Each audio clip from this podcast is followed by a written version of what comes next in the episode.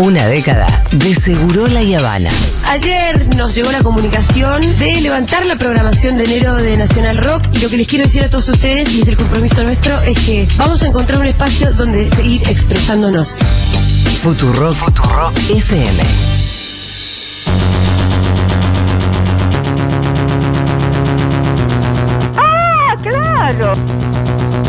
Eh, bien, bien, yo tengo dos hermanos.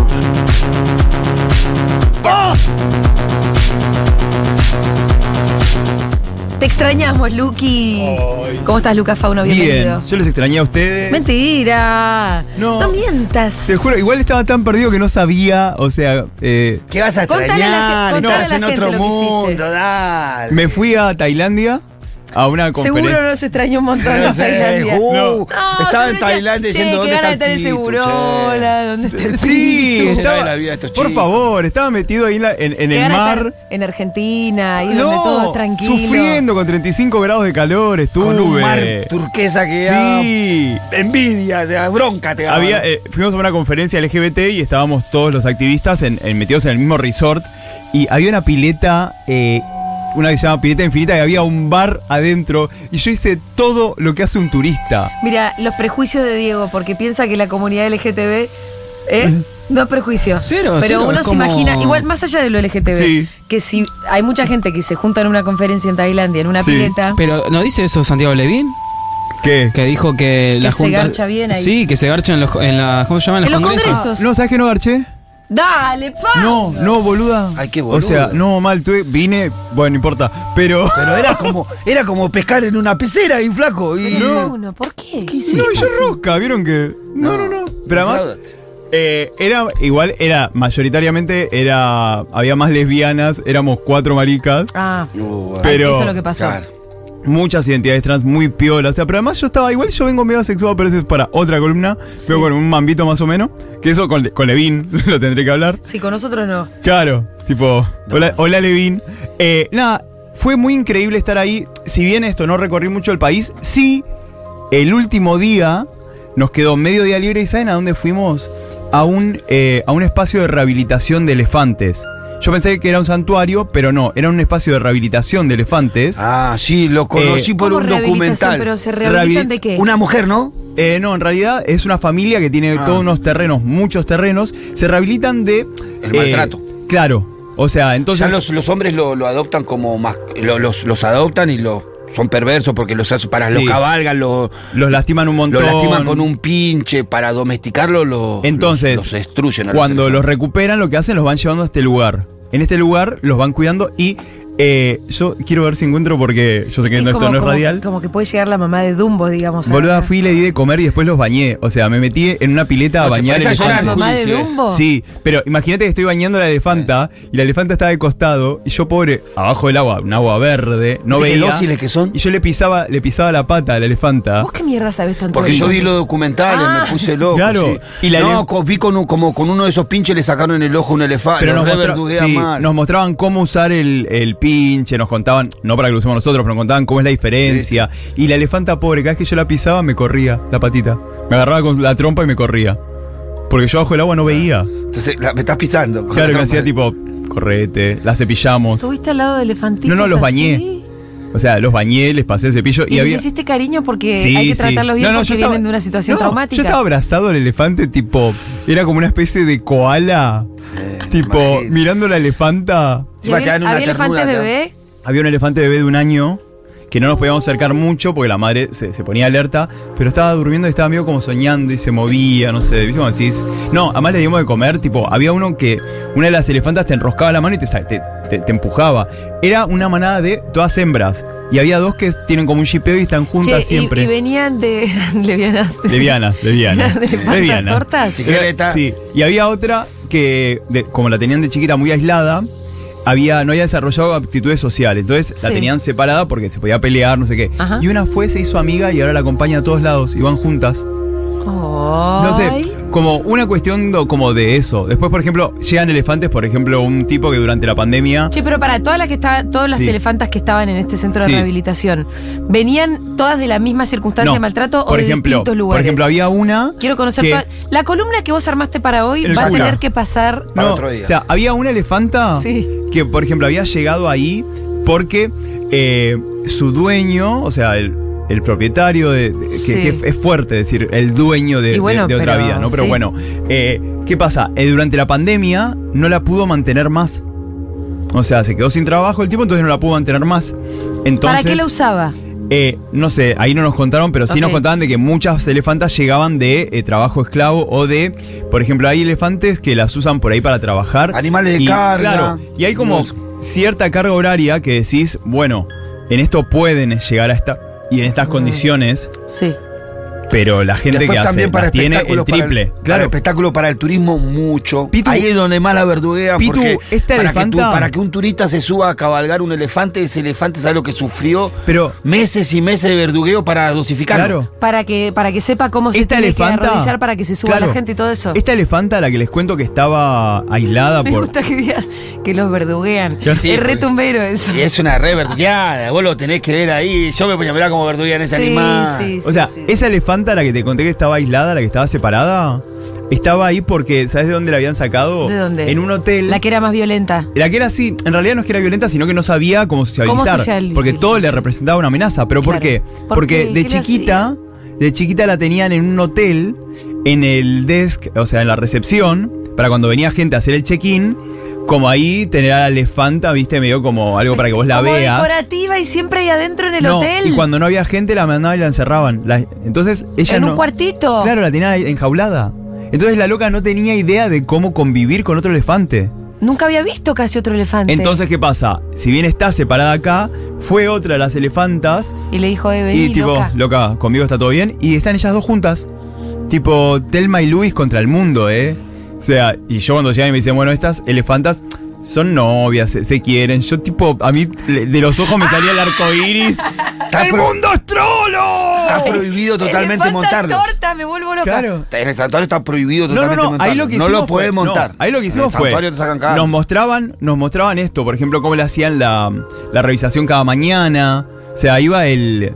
Iba el. como el cuidador y les hacía, eh, les hacía golpecito arriba de unas maderas para que ellas pongan la pata y les mostraban para ver que no tengan, viste, nada clavado en la. en la palma de la pata. Les Sí. abrían la boca para mostrar que estaban bien. Los elefantes además nos contaban que el tema de su vida, si bien son longevos, ¿cuál Sí. es el problema? 80 años. Que tienen pocos dientes. Y al tener pocos dientes, cuando se quedan sin dientes, mueren de inanición. Que no pueden comer. Claro, pero al estar en contextos cuidados, Les dan sopita. no, y además le cuidan los dientes para que le duren más tiempo. O sea, son otras las calidades de vida. A mí, la verdad, cuando me dijeron, chicos, vamos a ir acá, ah, me agarró tipo Cutini. Cutini's vibe, ¿entendés? Voy a ir al zoológico de Cutini, que no se acuerdan que estaba en Luján. No, no me acuerdo. Que son todos jóvenes acá ahora. Yo me acuerdo de Cutini. Yo no soy de acá. Claro, bueno, acá teníamos. Uy, el zoológico de Cutini. No, ni idea. Creo que, que ahí en, en, en YouTube está la historia esta. Era un zoológico que lo tuvieron que cerrar cuando un oso le arrancó el brazo a un pibe. Uh, O sea, así de heavy. Pero era un descuido, era como. Yo tenía miedo, viste, de llegar y encontrarme con. "Mm, ¿Qué es esto? No. No, no, pero ahí hay una. Y nos contaban eso. Hay como una contracara muy fuerte de cómo la Claro. sociedad tailandesa en líneas generales trata a los elefantes y cómo por esa, como contracara a eso se generaron los santuarios de elefantes. Eso un además- trabajo de mucho amor. Yo, Sí. Hay dos mujeres que son muy conocidas en eso. ¿Cómo la defienden los elefantes a esa mujer? ¿Ah, sí? Ah, sí, yo en el documental, vos te quedás acercar y los elefantes la rodean.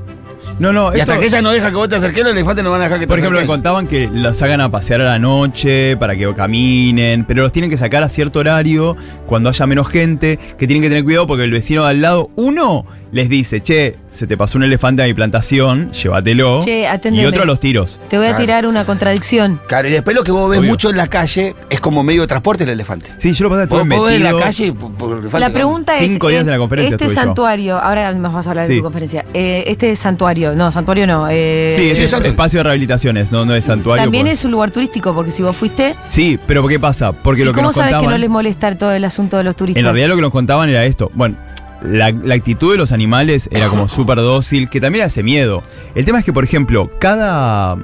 Por ejemplo, nos contaban. pasa no perdón, esto es una. Habla Alberto Fernández, perdón. A ver. te tengo que interrumpir, a ver. No, sí, obvio. Eh, de los organismos internacionales defensores de los derechos humanos. no es cadena, ¿no? Igual. Cagón. La Comisión Interamericana de Derechos Humanos, la Oficina Regional para América del Sur de las Naciones Unidas para los Derechos Humanos. Está hablando el presidente en vivo, así que lo estamos Amnistía escuchando. Internacional y Human Rights Watch se han pronunciado de forma clara y contundente, llamando de manera inmediata al cese de la violencia estatal y a garantizar la vigencia de los derechos humanos en la provincia de Jujuy.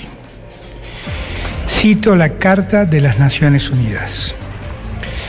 La oficina ha tomado conocimiento que al menos 20 personas han resultado heridas, incluido un joven de 17 años que sufrió un trauma ocular severo y otra persona que habría sufrido un trauma craneal, supuestamente por el uso de armas menos letales disparadas directamente en contra de la parte superior del cuerpo.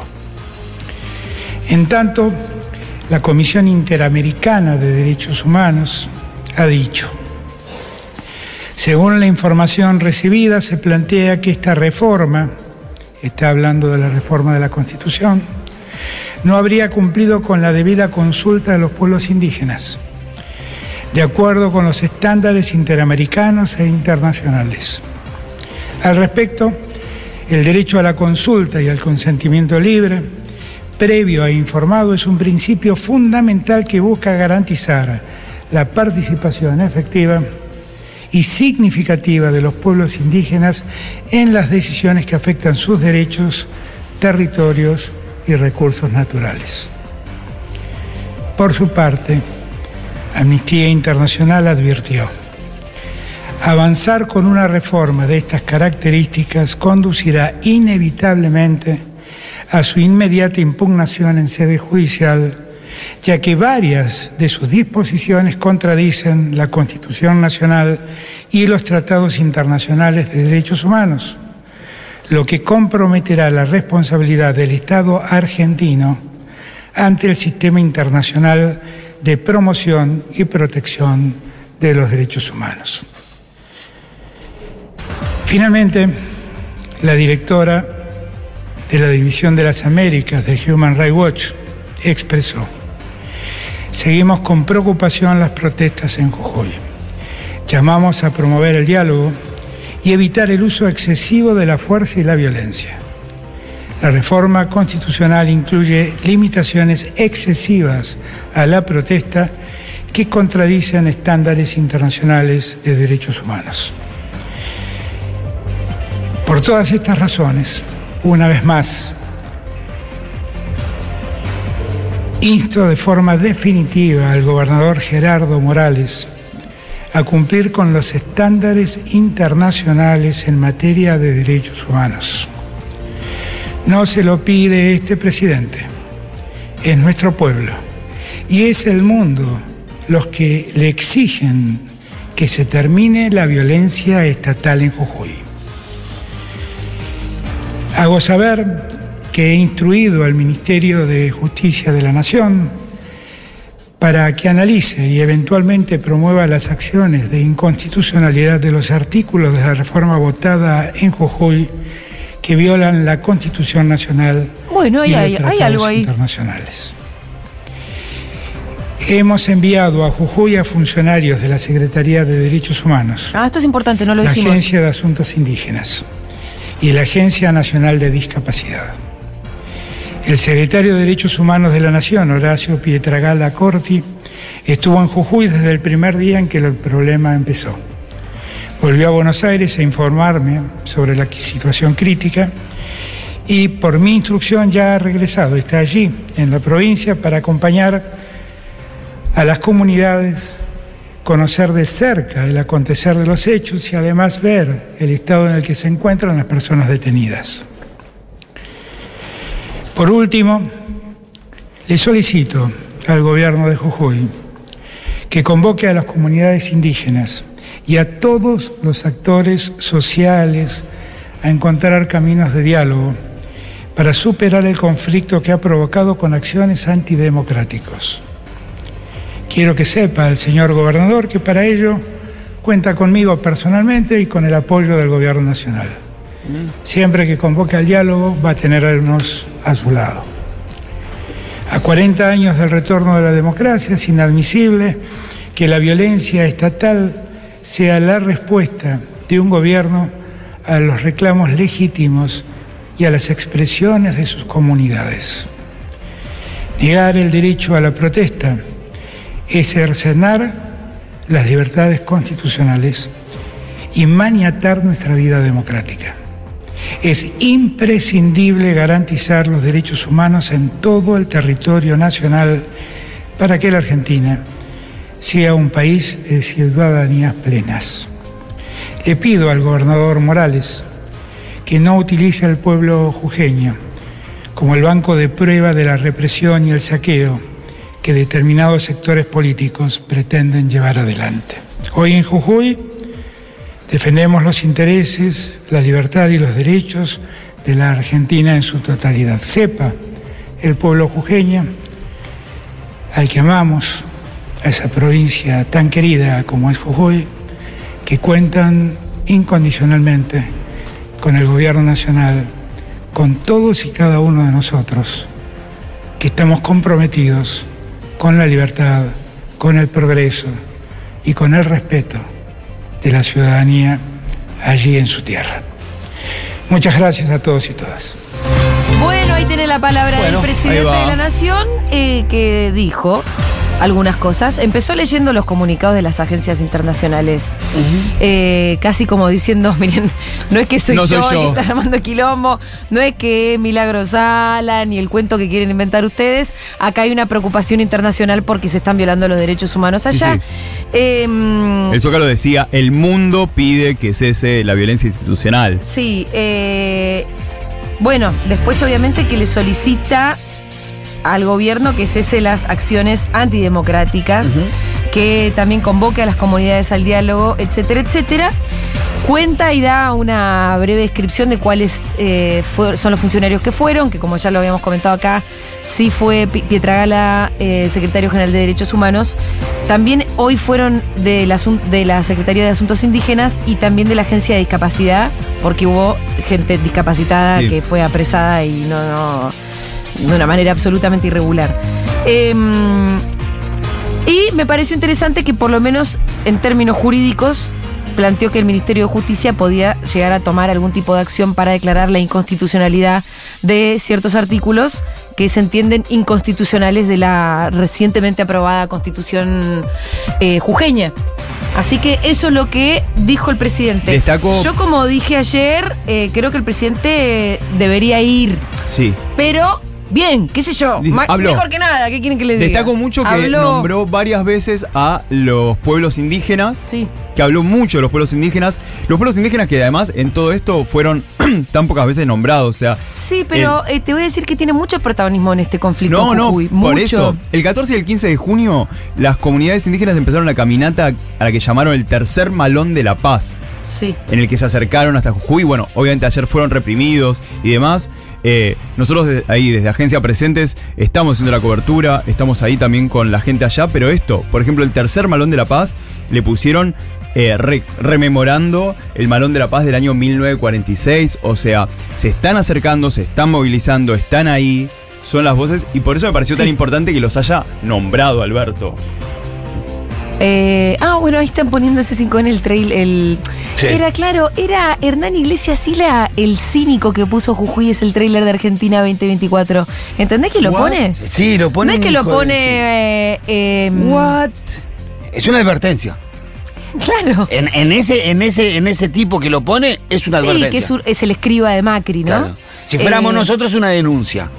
Como Eso- es ello, es una advertencia. Esto es lo que le espera, está diciendo, que es uno de los escribas de Macri, Sí. como bien decís. Qué fuerte. Es muy fuerte, es una amenaza muy concreta, ¿no? Sí. Sí, sí, es una amenaza, o sea, es, es muy descarado. O sea, pero bueno, tenemos. A ver, Muy cínico, sobre todo. Muy cínico. Tenemos también ayer tanto la reta como Bullrich hablando de lo mismo. O sea, Em, ¿cómo, cómo ante esta posibilidad de odio, ante esta posibilidad de, de parasitar y hacer extractivismo, se les van las diferencias a ellos, ¿eh? Sí, sí, sí, sí, sí, sí. Pero bueno, eh, el discurso del presidente estuvo bien. El presidente lo que subrayó fue que acá hay demandas internacionales sobre la, mm, eh, la violación a los derechos Sí, humanos en. Jujuy. eh, y que hay artículos de la Constitución que son inconstitucionales, que eso es lo que está planteando él. Esas Sí. cosas están bien. Es objetivo. o no, y está, está, está bien que subraye eso. Sí, eh, sí, sí, sí, totalmente. y que no se haya, qué sé yo, enmarañado demasiado en otras cuestiones, ¿no? Como Qué cuando uno lo escucha a Aníbal, ¿viste que yo te decía Aníbal, no entiendo lo que está diciendo? Sí. Qué bueno que leyó. Sí, sí, sí, sí, sí. Hay veces que, hay que, ser más dice, sintético, bueno, que no más al pie. ¿viste? Aníbal diciendo, Corta. bueno, que no me llamaron, porque si me llaman, porque si, un, si un juez dice. Acá me parece que, que Alberto dijo, acá hay Sí. dos problemas, Sí. y lo está diciendo la comunidad internacional de derechos humanos Sí, también. sí, sí, sí. Sí, sí, concreto. No queríamos discursos de nadie Sí. en el sentido de ni- ninguna visión subjetiva, no. Concretamente, porque si no pasa esto, si no estas ganas de llevarlo a de desviar, desviar, desviar. Eh, bueno, se terminó este programa, nos Así hemos es. pasado, Luqui, para la próxima, la columna de cornudas. Cornudas, elefantes, Porque esta todo. vez hablamos de elefantitos, llegó el presidente y las cosas que pasan, ¿no es cierto? La realidad que nos arrolla. Argentina, ¿qué decirte? Argentina. Volví. No lo entenderías. Me aburro, te aburrías. ¿Cómo le explicaba a la gente en Tailandia? Ah, sí. ¿Cómo te explico? Pero como, ciento... ¿Cuánto de La inflación? adrenalina. Más del 100% de inflación, pero ¿cómo? Pero... Viene uno y me dice, usted es tan bárbaro allá, mi cara. Sí. Estamos En inglés. Bueno, no, En pero inglés, pará. no, pero explicándose Este la- hablaba de un lugar de comunidad LGTB que, hey, acá No, hemos claro. conquistado derechos. Igual lo que yo le tuve Hemos que plantear, recorrido un camino, claro, muchacha. Era que cada derecho es una inflexión, no un techo, se sigue peleando. Obvio.